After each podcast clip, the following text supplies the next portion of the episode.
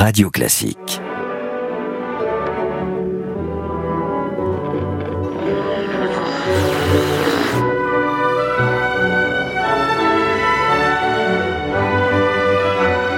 Venue la dernière de la première série de ces podcasts consacrés aux grands leaders et dès le début, lorsqu'avec Gérald Carsanti nous avons euh, fait la liste des leaders, est apparu très vite un nom, euh, bon c'est le dernier que nous traitons mais ce n'est pas le dernier auquel nous ayons songé, c'était Maximilien de Robespierre.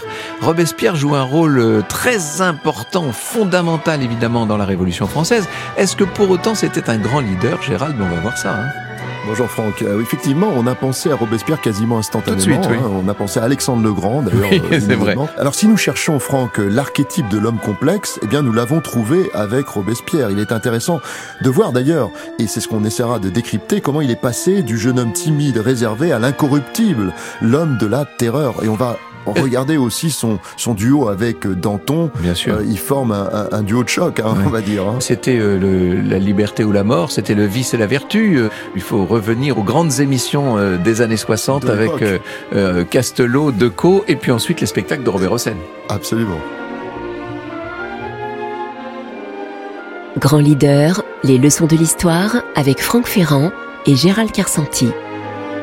Avec Wooz, le logiciel leader du staffing qui fait briller vos talents. whoz.com. J'ai toujours plaisir à, rappeler que Robespierre s'appelle Maximilien de Robespierre, même si cette petite particule n'a pas grand-chose de la haute noblesse d'épée, hein, mais il est bien issu d'une famille de Robe, Robespierre. Euh, D'ailleurs, il en porte le nom, j'allais dire, euh, cette famille d'Arras où, où son père euh, exerçait une profession, tout ce qu'il y a de plus juridique.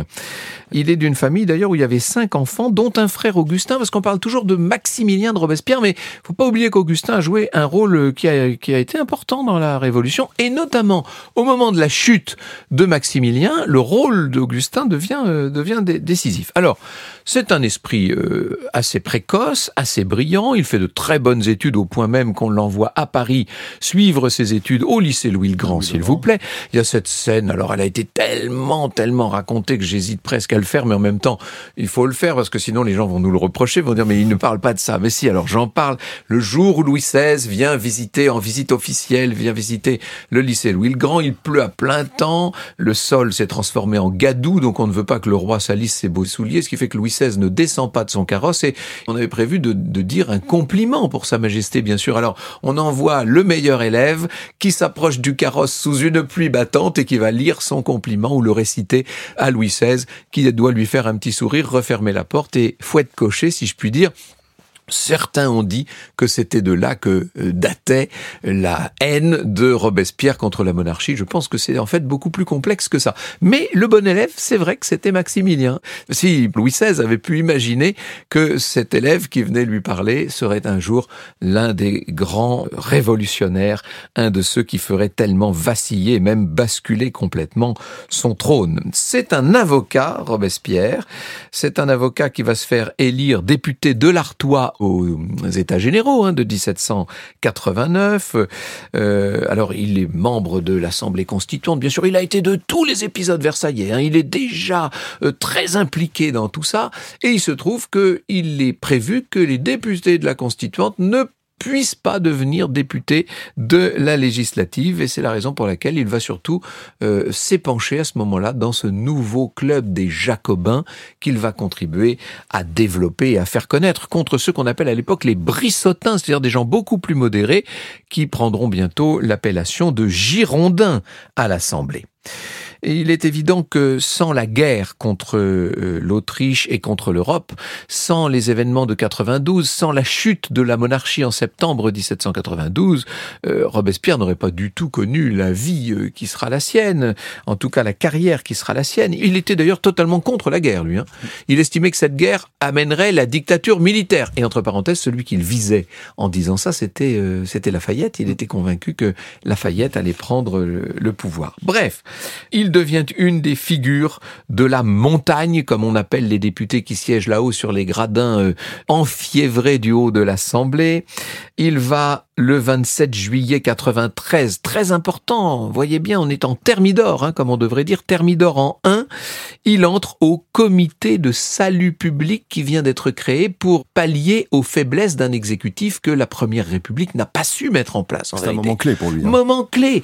Euh, cette entrée au comité de salut public va, va tout changer. Il va se faire très vite une place essentielle, majeure. Il en prend très vite la tête de ce comité de salut public et l'on est, euh, puisque je vous parle de l'été 93, jusqu'à l'été 94, pendant un an, on est dans cette période qu'on appelle la terreur, avec cette loi des suspects, avec cette espèce de terreur qui règne partout et avec la guillotine qui marche euh, plus qu'à son tour pour euh, éliminer non seulement des aristocrates, non seulement des comploteurs comme on les appelait, mais tous ceux que l'on considère comme contre-révolutionnaires ou comme ennemis de la République et de la Révolution. Et chez Robespierre, on, liquide tout le monde. On liquide les enragés, Hébert, on liquide les modérés, les indulgents, comme on disait à l'époque, Danton, dont on parlera euh, tout à l'heure, lui-même va euh, d'ailleurs donner des ordres très fermes contre les insurgés vendéens, car on est à l'époque où la Vendée se soulève, et les ordres de Robespierre contre la Vendée, j'ai pu le prouver dans une émission télévisée qui m'a valu beaucoup de déboires d'ailleurs, j'ai pu prouver à quel point les ordres personnels de Robespierre avaient beaucoup compté dans les massacres de Vendée. Il essaiera euh, sur la fin de mettre en place une espèce de religion de l'être suprême. On se demande si c'est pas d'ailleurs un, un culte de la personne personnalité qu'il était en train d'instaurer. Toujours est-il que euh, grâce à un certain nombre de députés, dont euh, le fameux Talien, il va chuter en Thermidor, mais cette fois Thermidor en deux. C'est ce qu'on appelle Thermidor. C'est la chute de Robespierre, son exécution, etc. Il sera exécuté le 10 euh, Thermidor, hein, c'est-à-dire le 28 juillet 1794. On lui aura même carrément, parce qu'il avait essayé de se suicider, il avait, la, mâchoire, avait une la mâchoire complètement démantelée, et on va lui arracher, en lui enlevant son pansement, on lui arrache la, mâchoire avant même de lui couper la tête. Bref, c'est une fin terrible pour celui qui avait été considéré comme l'incorruptible. L'incorruptible est Mirabeau. Alors je, cite Mirabeau parce que j'aime bien cette phrase. Cet homme-là ira loin, disait-il. Il croit tout ce qu'il dit. Alors Marat tempère un peu parce que quand il analyse le, le caractère de Robespierre, il dit il lui manque les vues et l'audace d'un homme d'État. Eh Alors il dit ça notamment après la prise de la Bastille où il faut bien le dire Robespierre ne va pas jouer un rôle euh, très glorieux en tout cas sur le terrain. Les deux avaient raison finalement en réalité. Alors il faut dire que comme beaucoup de leaders sa jeunesse l'a marqué bien sûr. Sa mère meurt jeune, son père les abandonne, il est élevé avec la fratrie par ses grands-parents maternels. Ça explique beaucoup de son comportement. Il vient d'un milieu finalement assez modeste, hein. la petite noblesse, euh, provinciale d'Arras, hein, d'une province. Alors physiquement, il est petit, frêle, pâle, maladif. Il est l'aîné et ça c'est important. Il se sent investi immédiatement des autres. Il a une certaine idée de sa mission, il fait don de lui, il est dans le sacrifice dès le début de sa vie. Donc ça, c'est important de le garder en tête. Alors, il est réservé, studieux, euh, solitaire, rêveur. Là, on n'est pas trop surpris. Il a soif de savoir. Il se plaît dans l'analyse. C'est un intellectuel. Son héros, je dirais, c'est Jean-Jacques Rousseau. Mhm. Euh, son livre de chevet, c'est le contrat social.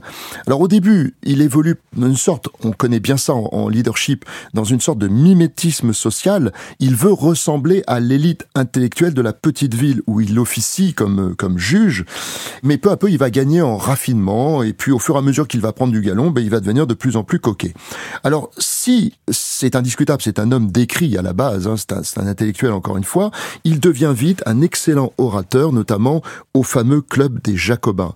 Alors, sans surprise, c'est un homme intègre, droit, rigoureux, un rien taciturne, il cherche toujours euh, justice et, équité. Alors, il devient peu à peu, comme tu le disais Franck, euh, l'incorruptible. Alors, je vais me citer, une fois n'est pas coutume, hein, dans mon cinquième livre, Leader du troisième type, où j'avais analysé le, caractère de, de Robespierre notamment, à force de rechercher le regard d'autrui, il a fini par l'ignorer, rejetant les honneurs et se retranchant sur lui-même, convaincu de son destin grandiose. J'insiste sur destin grandiose parce que c'est vraiment ça. Alors il mène une vie d'ascète. Il se veut je rajoutais, le défenseur du peuple à défaut d'en être l'incarnation. Oui, c'est le moins qu'on puisse dire. Alors ça, c'est très important quand on va le comparer à son acolyte euh, Danton, dont on parlait au, tout début. Alors, il est dans une sorte d'ambivalence permanente. Il a des paradoxes en lui. Hein. J'en cite deux. C'est intéressant. Il rejette les honneurs et les mondanités. Ça, c'est sûr qu'il a toujours fait ça. Alors qu'en même temps, il va passer des heures à s'apprêter. Maquilleur, des heures à sa coiffeuse, hein. coiffeur, euh, etc. Il est à l'origine de la terreur, il en est même le visage, hein, euh, il est la représentation même de la terreur, alors qu'il défend de très belles idées. C'est lui qui prononce pour la première fois cette formule magique, liberté, égalité, euh, fraternité. Il est contre l'esclavage, il défend l'idée du droit de vote des juifs. Nous le disons et le répétons, la personnalité se construit dans le depuis l'enfance et elle se peaufine graduellement. Et lui, il va passer du jeune homme timide au bourreau de la révolution qui le conduira d'une certaine façon à une fin, on va dire, inéluctable. L'intransigeance va devenir peu à peu sa marque de fabrique une intransigeance qui explique tout, hein, d'une certaine manière, et, c'est un homme, c'est un théoricien finalement. Euh, c'est vrai qu'il a été le bourreau de bien des gens, incontestablement, mais il n'avait jamais vu une guillotine avant d'y monter lui-même. Il n'a jamais assisté à aucune exécution. Il s'est beaucoup battu contre la peine de mort. Ça ne manque pas de sel quand on sait ça quand même. Hein. oui. Puis il ne va jamais dans le combat. Il est jamais dans non, le. Non, non. Il, tout est, en retrait, tout le temps en retrait, toujours, dans les idées. C'est un homme qui est un idéologue. Nous avons au cours des précédentes émissions euh, parlé de Ferdinand Ier, parlé de Churchill, qui sont des pragmatiques absolus, des pragmaticiens, si je puis dire. Ce sont des gens qui sont dans. Puis Churchill euh, allait sur le terrain, pour le coup. Ah bah hein. oui, ce sont des gens qui sont dans la, pratique des choses extrêmement concrètes, qui connaissent le terrain. Lui, il ne connaît pas le terrain, il ne connaît pas la pratique, il ne connaît rien. Il a de grandes idées plein la tête, qui sont souvent des idées très nobles, très généreuses, et c'est au service de ces idées qu'il va mettre en place un régime qui, à l'échelle de l'histoire de France, fait sans doute figure d'un des pires régimes qu'on ait connus. Et pourtant, son but était de sauver la liberté, de sauver l'égalité, tout simplement de sauver la République. Et peut-être d'ailleurs que s'il n'était pas allé jusqu'où il est allé à la tête du comité de salut public, avec l'aide du comité de sûreté générale d'ailleurs, peut-être que euh, la République n'aurait pas pu être sauvée. D'ailleurs, c'est très probable même, à vrai dire. Tu as parlé tout à l'heure d'une certaine idée de sa mission et de sacrifice. Oui, il est dans cette euh, version-là de lui-même, Robespierre. C'est quelqu'un qui, en quelque sorte, pense qu'il fait don de sa personne à la cause. Attention, je dis bien à la cause, à l'idée Hein. c'est pour ça que je parlais d'un idéologue tout à l'heure. C'est quand même, si on regarde bien, pardon, je vais être un peu, pour le coup, moi je vais être très pragmatique là, mais cet homme d'État, soyons respectueux, euh, n'a jamais été euh, propriétaire de sa vie, de rien. Euh, il n'a jamais été entrepreneur. Il n'a jamais monté une entreprise d'aucune sorte. Jamais chef de guerre. Il n'a jamais été chef de guerre. On ne l'a jamais vu au feu ou portant une arme. Il n'a jamais été père de famille. Il n'a même jamais été tout simplement soutien de famille. On ne lui connaît ni femme ni maîtresse d'ailleurs. C'est incroyable. On est en présence de quelqu'un qui est une espèce d'étudiant attardé, qui n'a jamais rien vécu de concret. C'est ça qui est Et simplement par la connaissance des dossiers, par la maîtrise des concepts et par l'amour des idées, il va se hisser au sommet du pouvoir politique et faire trembler le pays entier sous sa loi. C'est fantastique quand on y pense. C'est un cas assez unique même. Alors euh, Robespierre tombe en fait euh, parce que l'idéologie est un moteur puissant, on le sait, on va y revenir. Il tombe dans le servicieux qui guette bon nombre de leaders qui sont euh, frappés de narcissisme. Alors on va le voir, lui, c'est venu avec le temps. Mais quand il chute, parfois c'est assez brutal, ils entraînent avec eux tous ceux qui les suivaient. Avec euh, Robespierre, euh, bah oui, ça a été un petit peu vertigineux. Alors la fibre narcissique grandit généralement avec le pouvoir. On se veut irréprochable, on sombre peu à peu dans un nombrilisme, une sorte d'auto-contemplation. C'est le fameux mythe de Narcisse, hein, euh, l'amour de soi. Et c'est exactement ce qui s'est passé avec Robespierre. Il a une mutation qui va se faire progressive, pas d'un coup, et il veut peu à peu être admiré. Il se croit, lui, unique, hein, il en est ah, convaincu. Il, veut personnifier la morale, rien que ça. C'est ça. Hein, il dit le bien et le mal. Je disais que l'idéologie est un moteur puissant.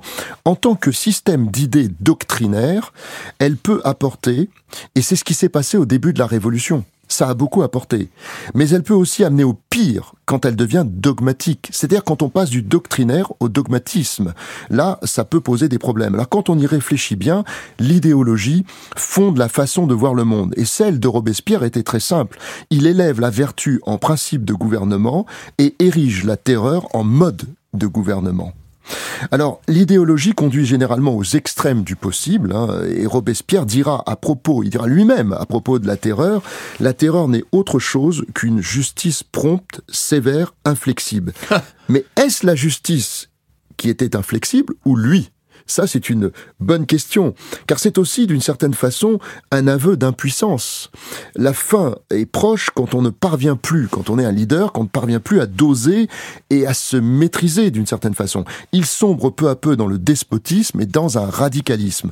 Alors, l'accélérateur vient, dans son cas, de quelque chose que nous avons vu dans une émission précédente, c'est son leadership secondaire. On avait évoqué les types libidinaux. Ben dans son cas, c'est le caractère obsessionnel. Bien sûr, c'est un obsessionnel en, en, secondaire, car en principal, c'est un narcissique. Mais la combinaison du côté obsessionnel et du narcissisme, c'est le dérapage assuré. Alors la seule façon de contrôler les narcissiques, bah, c'est de leur accoler un, fou du roi, une sorte de coach privé, on dirait aujourd'hui, quelqu'un qui peut leur dire attention, euh, là il vaut mieux que tu fasses attends, que tu ne dises pas ça ou que tu ne fasses pas ça. Il y, avait Couton avec lui, il y avait son frère Augustin, il y avait Saint-Just, il y avait des gens. Camille Desmoulins. Je crois que c'est surtout Camille Desmoulins, mais il n'en a pas eu tellement, pas assez en tout cas, et puis euh, peu à peu ils sont ils ont tous disparu.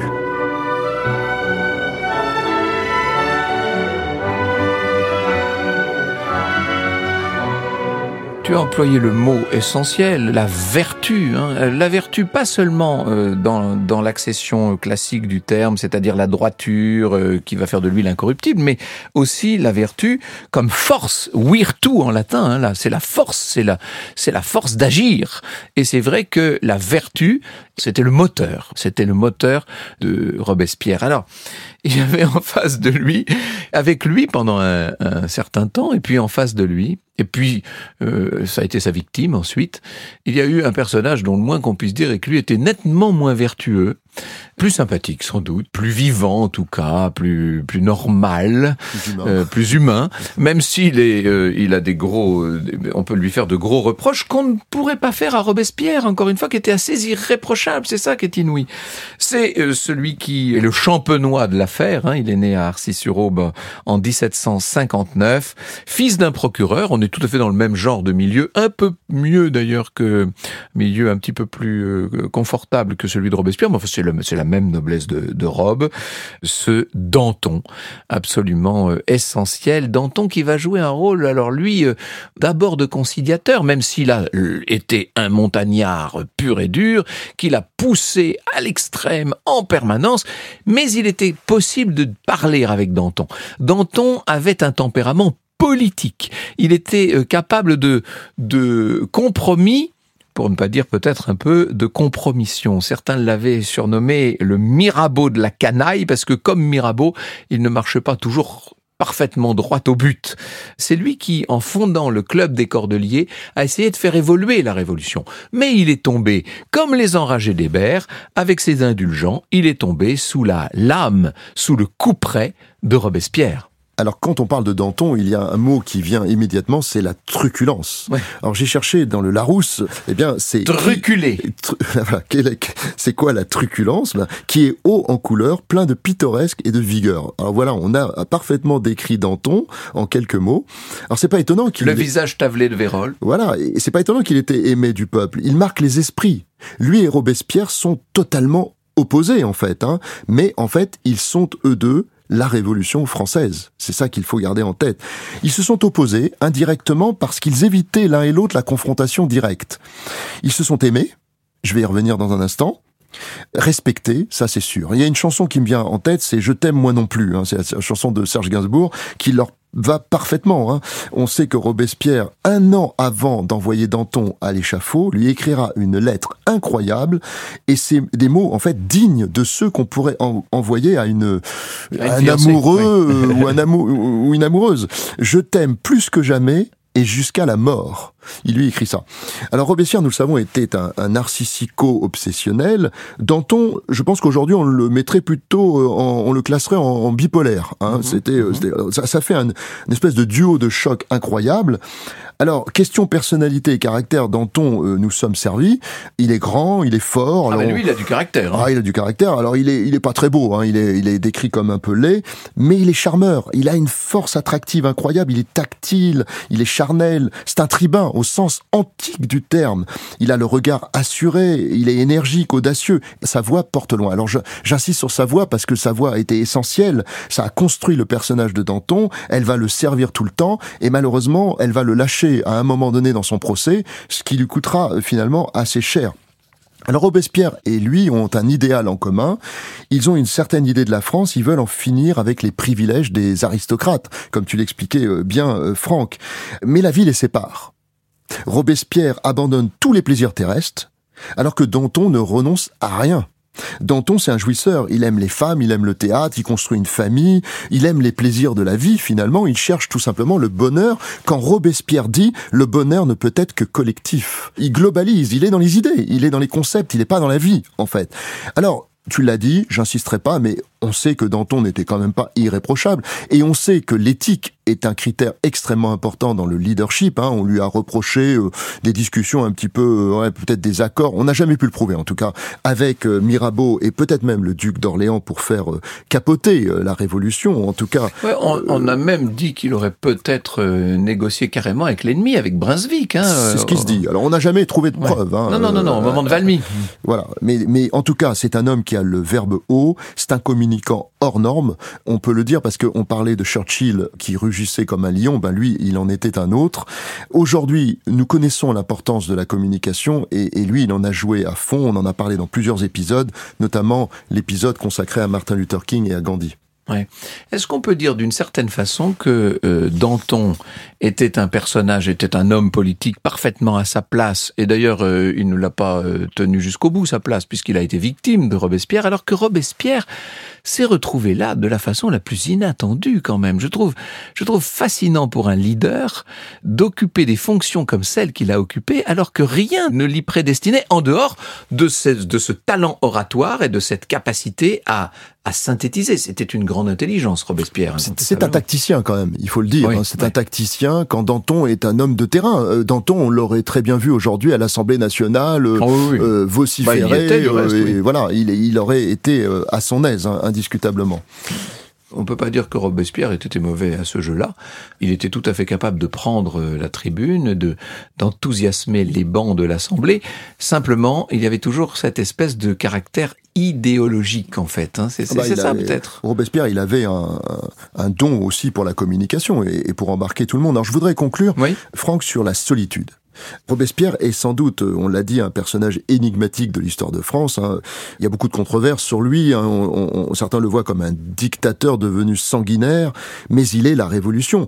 Alors ce personnage insaisissable a aussi des côtés un petit peu fascinants, et sa relation avec euh, Danton est troublante. Ça mélange d'adversité et, d'admiration. Il serait tout à fait à son aise, Robespierre, dans ce qu'on appelle aujourd'hui la radicalité des idées. Aujourd'hui, le mot radical, on la colle à tout euh, de nos Hein. Euh, l'écologie radicale, le féminisme radical, tous les combats prennent de nos jours ce label. Tout ce qui est idéologique, oui. Voilà. Et, Robespierre, lui, serait euh, aux anges, en quelque sorte, on peut, on peut le dire.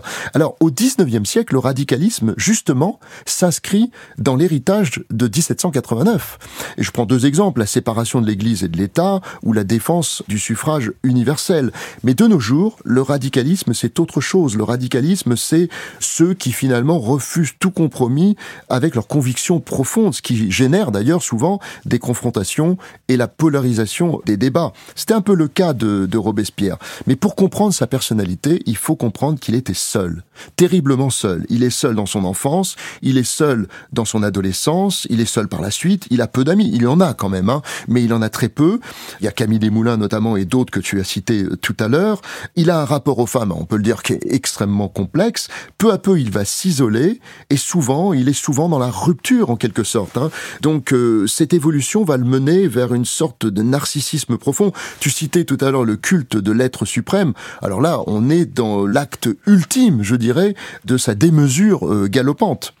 Alors le leadership est souvent associé à la solitude. On dit que le leader est, souvent seul. Bien, je voudrais citer un ouvrage de Max Gallo qui avait écrit L'homme Robespierre, histoire d'une solitude, hein, où il a parlé beaucoup de ça et parlé aussi de ce que nous évoquions précédemment, à savoir est-ce que ce n'est pas le caractère d'une personne, finalement d'un dirigeant, qui va changer le cours des choses? On peut se poser la question est-ce que Robespierre, au bout d'un moment, n'a pas fait pencher la révolution dans une certaine direction parce qu'il était, euh, il avait le caractère euh, qu'on lui connaît? Si, si, bien sûr, je pense que c'est toujours ce, rôle essentiel de de l'individualité dans, dans l'histoire.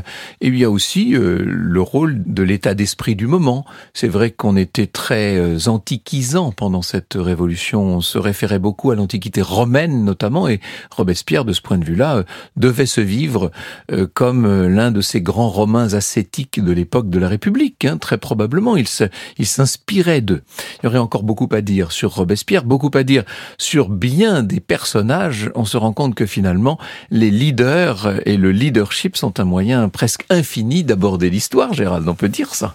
On peut tout à fait le dire. On a vu qu'on a vu des personnages incroyables au cours de cette euh, première euh, saison, euh, des personnages, des périodes historiques différentes, et on a beaucoup, on a beaucoup appris pour aujourd'hui et demain. Eh bien, donnons-nous rendez-vous pour une deuxième saison. Ce sera en avril avec des figures aussi variées que Marco Polo euh, ou Indira Gandhi. Oui, et puis Elisabeth II, euh, Mahomet. Ah, ça, ça va être un épisode euh, passionnant. Et Catherine de Médicis. Et puis on rajoutera Che Guevara. Ah ben, donc, quel programme